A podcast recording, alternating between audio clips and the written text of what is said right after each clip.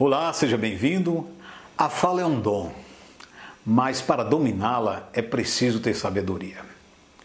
Falar bem não é apenas conhecer o conteúdo ou contar uma história bonita ou ter uma boa linguagem corporal.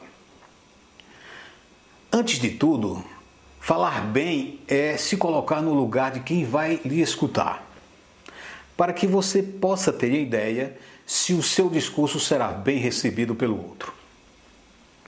É importante que você avalie os possíveis prejuízos que a sua fala pode lhe trazer a curto, médio e longo prazo. Já que antigamente a fala se perdia ao vento e hoje a internet faz questão de eternizá-la. Também é fundamental que você tenha um conselheiro para que possa avaliar o que você vai dizer